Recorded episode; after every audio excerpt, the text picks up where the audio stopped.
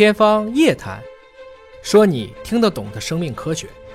欢迎您关注今天的《天方夜谭》，我是向飞，为您请到的是华大基因的 CEO 尹烨老师。尹老师好，向飞同学好。本节目在喜马拉雅独家播出。我们今天关注呢，《细胞杂志》子刊的一篇文章啊。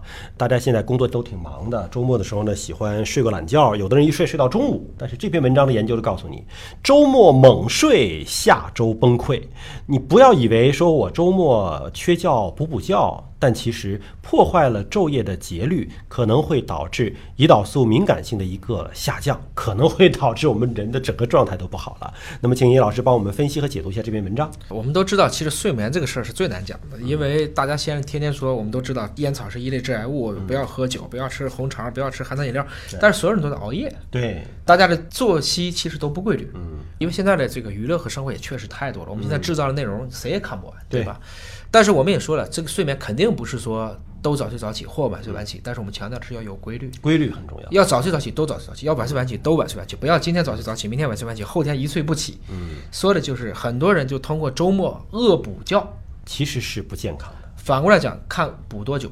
有人说叫睡眠骆驼，我就今天狂睡一天。嗯，其实有的时候呢，比如说礼拜天早上起来赖到十点多，吃个饭又开始睡，从下午一点多又睡到晚上七点多，结果半夜精神了。就周末就不干别的事儿，光睡觉。睡觉了以后，问题是熬到了礼拜一上学的时候，上班的时候，他发现他前一宿没睡，因为白天睡多了。这个时候可能就产生了更大的问题，这就叫破坏了昼夜节律。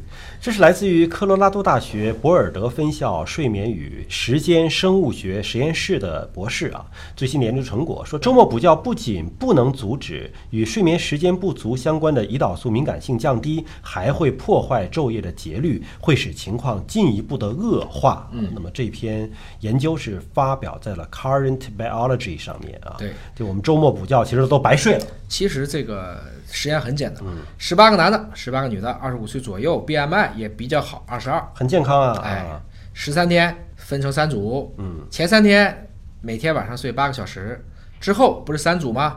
第一组继续八小时，第二组每天五小时，第三组完全模拟上班族的作息。嗯，什么意思呢？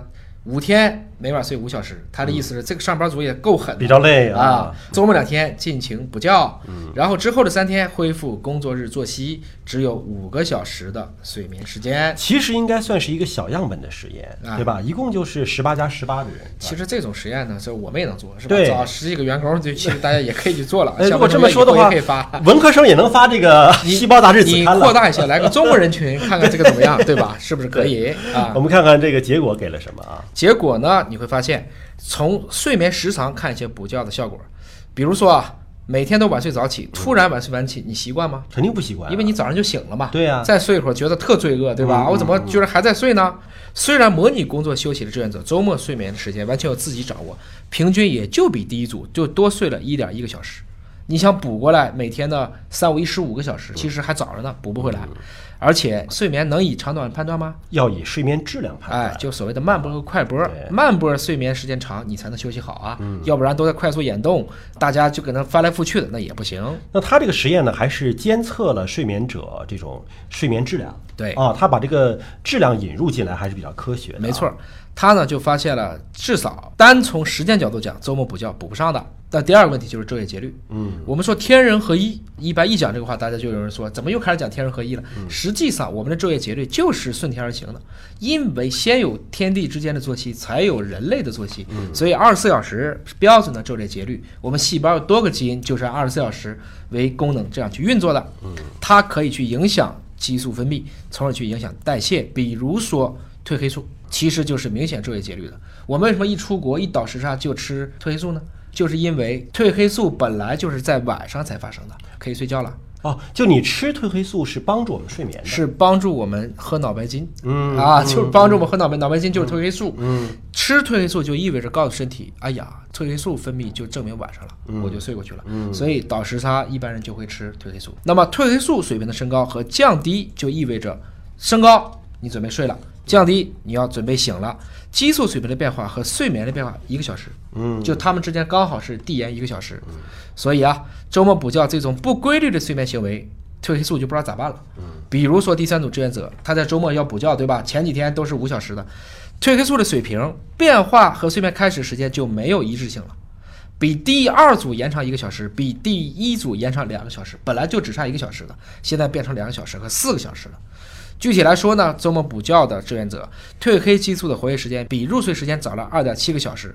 第二天一早，他已经起来了三点四个小时了，才发现褪黑素的活性下降，明白了吗？嗯自己就觉得还是在那如行尸走肉一般，因为我还没醒呢，嗯，褪黑素还很高，昏昏沉沉的，对，这叫什么？周一特别焦虑啊，痛苦综合症啊，忙 day 嘛。那实际上就是你褪黑素的分泌是有一个自然的节律的，对吧？你的不规律了之后，好像我人用我的毅力醒过来，或者是逼迫自己睡觉，但你的褪黑素的分泌依然还是按照原来的节律在走。是这样子，所以从周末补觉的角度来看，昼夜节律失败，这个也不行，时间也补不回来，昼夜节律还让我自己内分泌失调了，褪黑素产生的不合理了。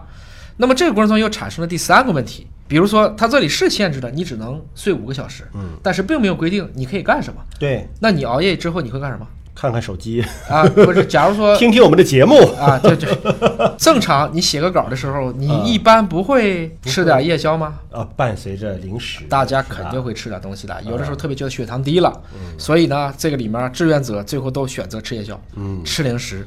哎呀，睡眠不足的志愿者们在零食和夜宵的摄入量上一骑绝尘。知道胖为什么是工伤了吗？嗯你不让我睡觉，也就是说，人体始终没有把自己处于一个低代谢的状态。确实是这样。这大家可能生活当中会有经验啊。假如说我晚上睡得很早，我这一晚上也不觉得饿，嗯，但假如说我是今晚熬夜了，可能你熬到十二点一点就开始饿了，特别饿。抓心挠肝的想吃东西，对对吧？这就是跟我们没有把身体代谢降低有关系。所以你知道了吗？实际上我们是吃胖，嗯而并不是说睡少了，因为吃过程中吃的太多了。不是睡胖的，所以对周末补觉第三个问题减肥我们也失败了。嗯，然后呢，你再开始也讲了，会产生胰岛素敏感性，到底有没有问题？他也检测了这个志愿者的胰岛素。什么叫做胰岛素敏感性呢？也就是说，我对胰岛素的这种敏感性，到底它有没有一个相关的变化？胰岛素呢不是帮助分泌糖的吗？就是帮助降解糖的，降解帮助降解糖的，就是胰岛素的敏感性，实际上决定了你血糖高和低，我对能量高和低。嗯，所以呢，周末睡眠的时间的延长，它证明了啊，可以使这两天因为能量摄入减少，所以胰岛素的敏感性回升。嗯，也就是说呢，的确你不能说周末补的觉都白睡了。反过来讲呢，周末过分的补觉有可能会使下一个工作时期没有一个好的开头。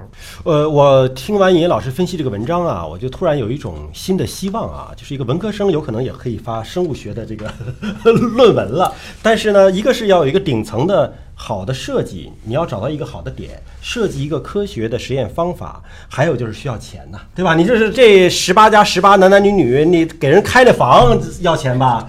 身上绑的这个监测睡眠质量的这个贴身的仪器要钱吧？我觉得资金到位了都能发出来，感觉。这个其实很多心理学的实验全在设计，嗯全在设计。嗯啊，这个是很了不起的，非常多的心理学实验，有的时候你去看啊，心理学真的是一个理科，不是文科。嗯啊，他的有些实验之精巧，真的叹为观止。有就几个人居然能做出一个非常夸张的一个结论，所以有的时候呢，不管是文科生还是理科生，他的逻辑思维其实都能设计出好的实验。有好的实验，现在不怕达不到经费，嗯，关键就是实验的设计。哎，要有这个好的设计。归根结底呢，结论也很简单，嗯，有规律，稍微平时多睡一点儿，而不要平时死熬，周末狂补。嗯，这可能是一个周而复始的恶性循环。对，就规律更重要。对啊，好，感谢尹老师的分析和解读，下期节目时间我们再会。